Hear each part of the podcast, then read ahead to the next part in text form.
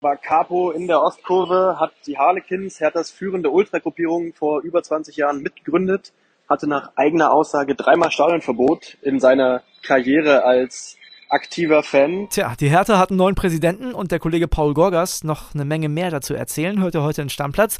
Außerdem geht es um Union Berlin. Also wir bleiben in der Hauptstadt, denn da wird ein Ersatzschirmer für Taiwo Avoni gesucht. Wir sprechen, wie versprochen, über Borussia Mönchengladbach und wir gucken mal auf das Transfergeschehen vom Wochenende. Ich bin André Albers. Stammplatz. Dein täglicher Fußballstart in den Tag. Ja, mit mir ist Killy heute wieder hier. Ich würde sagen, nicht lang schnacken, Killy. Ab die wilde Fahrt. Erzähl kurz, wie war es bei dir am Wochenende mit Max Wessing? Ja, war eine schöne Geburtstagsparty von ihm und seinem Papa. Sind ja zusammengerechnet 90 Jahre alt geworden. Ich muss sagen, Max Vater, also hat sich sehr gut gehalten. Sieht äh, seinem Sohn total ähnlich. Nee, war eine schöne Geburtstagsparty. Auch ein paar Kollegen getroffen. Janik Hüber, äh, der für Sportbild den BVB betreut. Und Lukas Dombrowski, der für Sportbild die Frankfurter betreut. Also ein paar Kollegen getroffen. War echt ganz lustig paar Kollegen von Sky auch da gewesen. War eine feuchtfröhliche Runde. Wir schnacken gleich noch über Borussia Mönchengladbach, wollen aber mit was anderem anfangen und zwar mit der Hertha. Die hat einen neuen Präsidenten seit gestern, Kai Bernstein. Und bevor wir beide drüber reden, würde ich sagen, erzählt Paul Gorgas erstmal, was mit dem so los ist. Hi André, ein Ex-Ultra steht jetzt an der Clubspitze der Berliner. Bernstein war Capo in der Ostkurve, hat die Harlequins, Herthas führende Ultragruppierung vor über 20 Jahren mitgegründet hatte nach eigener Aussage dreimal Stadionverbot in seiner Karriere als aktiver Fan, hat sich in den letzten Jahren aber mehr und mehr zurückgezogen aus der aktiven Fanszene, ist Gründer und Inhaber einer Veranstaltungs- und Kommunikationsagentur und jetzt eben der mächtigste Mann bei Hertha. In seiner Wahlrede hat er ein Zehn-Punkte-Programm vorgestellt. Enthalten darin waren vor allem der Wunsch oder der Versuch, den Verein neu zu ein, sich mit allen Beteiligten auseinanderzusetzen, auch mit Investor Lars Windhorst. Und kurios, er hat angekündigt, dass es einen Grillabend geben soll für alle Geschäftsstellenmitarbeiter, der aber von der Profimannschaft ausgerichtet wird, auch als Zeichen und Symbol des neuen Zusammenhalts und der Zusammenführung. Also es wird sich einiges ändern in der Zukunft bei Hertha. Kai Bernstein wird sicherlich den Verein auf seine Weise prägen und ich bin gespannt, wann die ersten Koteletts, die ersten Steaks und das Grillgemüse auf dem Grill landet durch die Hertha-Spieler. Ja, eine Grillparty. Kili. Da wäre ich auch gern dabei. Nee, war ja die aktuellste Nachricht von gestern, ne? Also ist ja gestern erst alles passiert. Ich finde das sehr, sehr interessant, weil das kann ja jetzt in die unterschiedlichsten Richtungen laufen, ne? Also was macht er in Sachen Pyro? Was hat er so vor? Wie geht er mit den Ultras um? Er bezeichnet sich ja nicht mehr als Ultra, ne? Ja. Er war bei den Harlequins dabei als Gründungsmitglied, kommt ja ursprünglich auch aus dem Erzgebirge, ist mit seinen Eltern hierher gekommen, ist mittlerweile selbst erfolgreicher Unternehmer in der Eventbranche, fährt einen Porsche.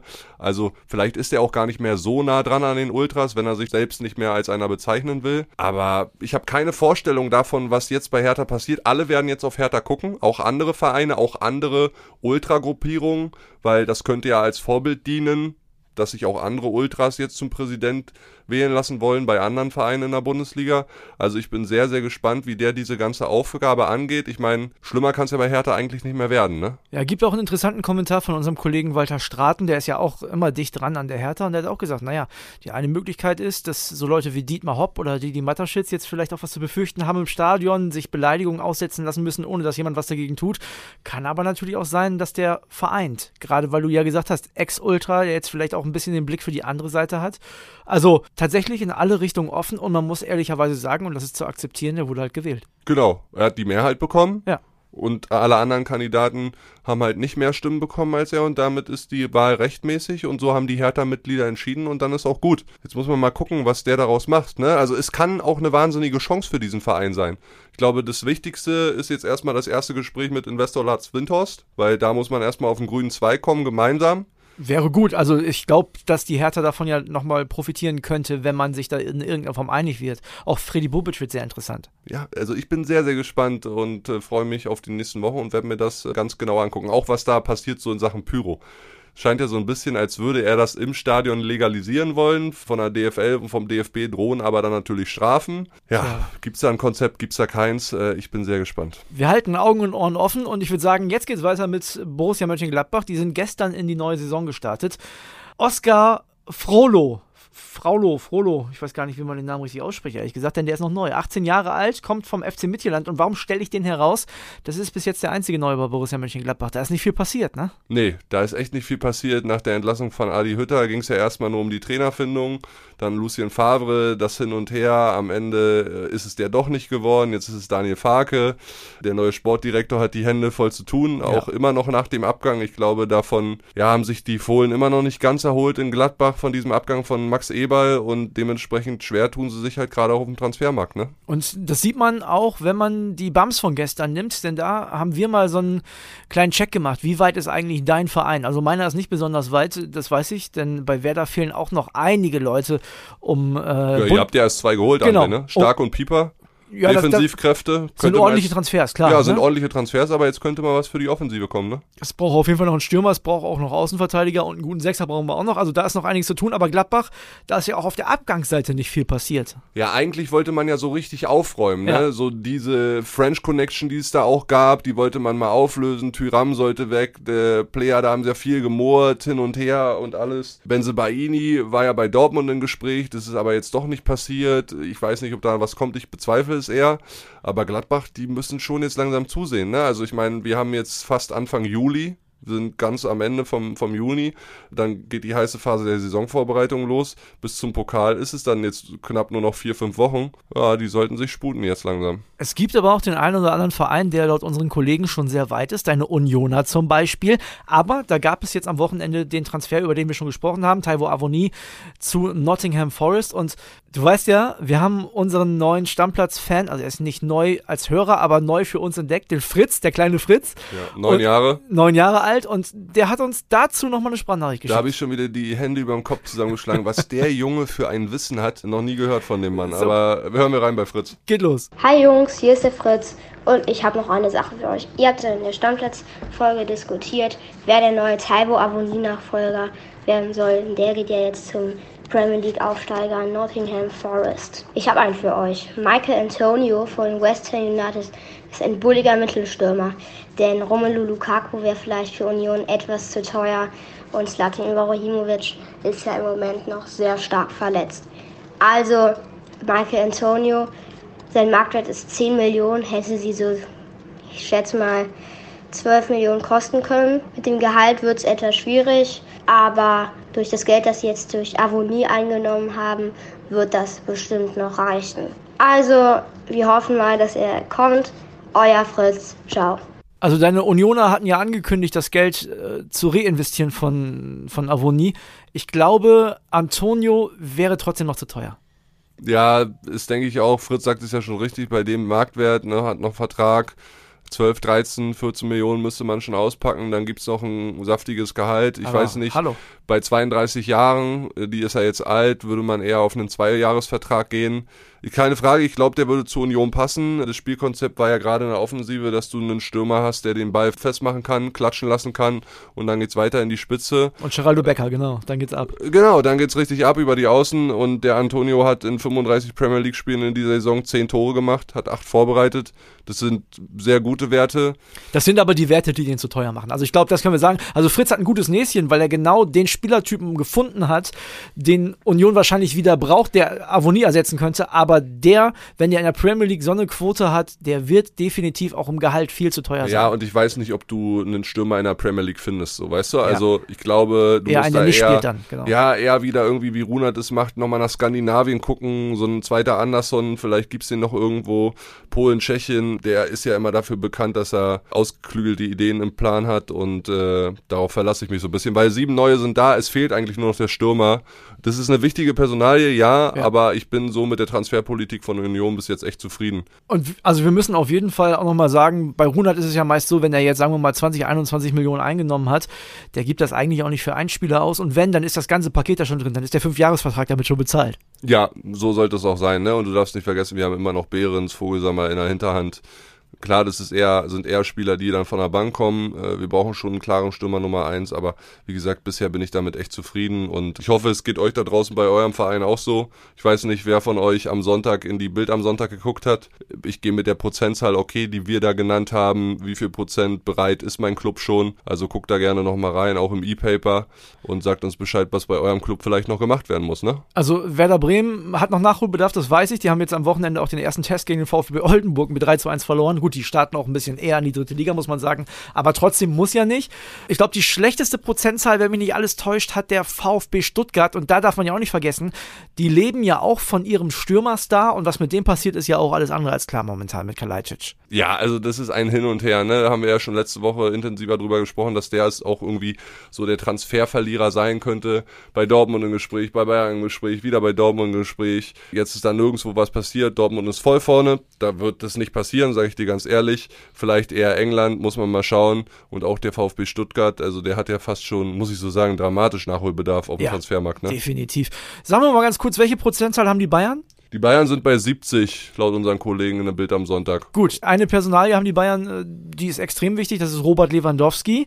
Und da gab es ja ein ganz verrücktes Gerücht. Ne? Die Bayern wollen angeblich laut spanischen Medien Cristiano Ronaldo.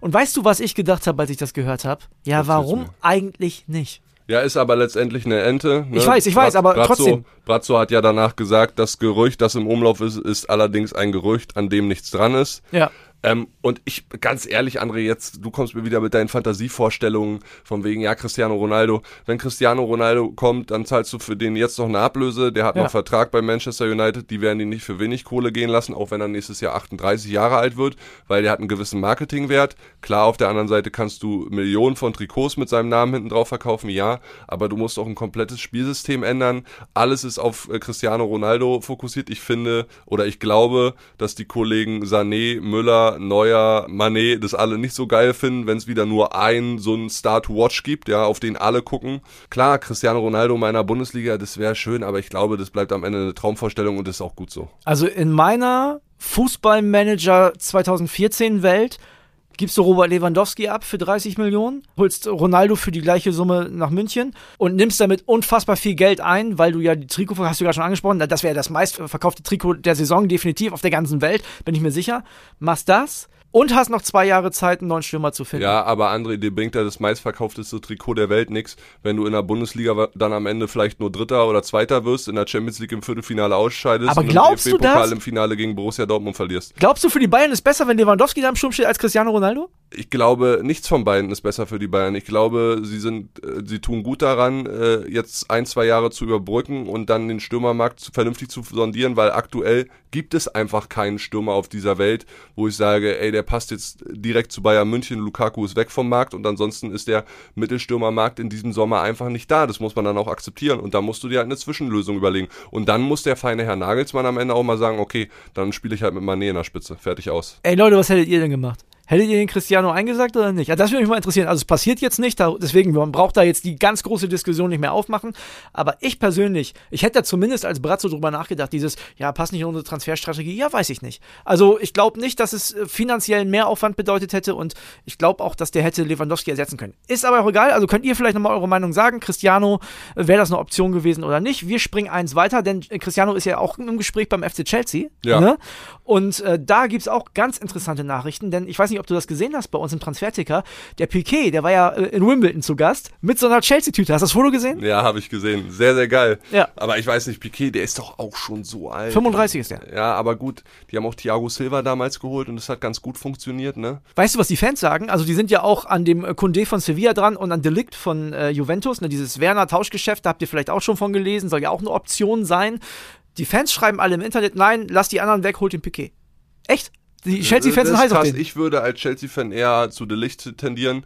Absolut einer meiner Lieblingsspieler, was Innenverteidigung auf dieser Welt angeht. Der hat bei Ajax damals so überragend gespielt und bei Juve ist er irgendwie, ja, es war okay, aber hat mich jetzt auch nicht immer vom Hocker gehauen all die Jahre. Das wäre einer für die Bayern. Sag ich dir ganz ehrlich. Wenn ich Brazzo wäre, ich würde versuchen, den Delikt zu holen. Ich finde, da das haben die noch Paket ist Nachholbedarf. auch so scheiße teuer, Ja, André, ey. nun, nützt ja nichts, muss man ein bisschen Geld in die Hand nehmen. Also da haben die auf jeden Fall noch Nachholbedarf. Also mit Sicherheit haben die eine der besten Offensiven der Welt, die Bayern, aber in der Verteidigung, die sind für mich nicht Champions League-Sieger würdig bis jetzt. Na gut, gibst du Pavard am Ende vielleicht die Chance, in die Innenverteidigung zu rücken, jetzt wo Masraoui da ist? Versuchen, ja, aber der Delikt, also das ist schon einer, der geht voran. Ich erinnere mich immer an diese Ajax-Rede nach der Meisterschaft, kurz bevor er gegangen ist, da in sehr, sehr jungen Jahren, wie der als Leitwolf da gesprochen hat vor all den Fans und so. Das hat mir schon sehr gut gefallen. Also ich bin ein großer Fan von Delikt und ähm, ja, ich kann mir den bei Tuchel bei Chelsea auch sehr gut vorstellen. Bin gespannt, was mit Piquet passiert. Ich kann mir auch vorstellen, dass der auch so ein bisschen Pieksen provozieren will. Ne? Der, der weiß genau, dass, was das auslöst, wenn er so eine Chelsea-Tüte in Wimbledon in der Hand hat. Der soll doch in die MLS gehen, nach Amerika, ein bisschen Spaß haben, noch ein, zwei Jahre. Du meinst mit Gareth Bale zusammen? Ja, ne, der ist ja jetzt auch rübergegangen.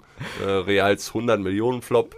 Ja. Ja, der aber auch in einem Champions League Finale mal ein geiles Tor gemacht hat gegen Loris Karius. Kannst dich noch erinnern? Jetzt geht er nach Los Angeles, macht sich noch ein schönes Leben mit 32. Ist doch gut. Geht ein bisschen Golf spielen in Kalifornien. Hat mich ein bisschen gewundert, ehrlich gesagt, weil der hatte ja angekündigt, dass er sich nochmal in Topform für die WM bringen möchte. Ich weiß nicht, ob das das die richtige Adresse ist, aber dem wird es natürlich super gut gehen. Also ich glaube, zum, zum Typen Gareth Bale passt Los Angeles auf jeden Fall. Und er wird auch ein bisschen Geld verdienen, ne? Der ein oder andere Euro tut ihm ja auch noch ganz gut. Ja, definitiv. Also arm ist er da nicht. So, machen wir einen Haken hinter oder was? Wir machen einen Haken hinter für heute. Starten jetzt ordentlich in die Woche rein. Euch da draußen viel Spaß. Geile Temperaturen diese Woche. Geht euch immer vernünftig abkühlen. Ist mir schon fast zu viel. Also ich bin ja eh ein Schwitzer und mir ist es zu viel, bin ich ganz ehrlich. Also so 25 bisschen Wind wie bei uns an der Küste immer wäre cool. Hier in Berlin sind 36 ohne Wind. Genau. Also Leute, macht was draus, euch einen schicken Tag. Wir hören uns morgen wieder. Ciao, ciao. Bis dann. Ciao, ciao. Stammplatz. Dein täglicher Fußballstart in den Tag. Thank you.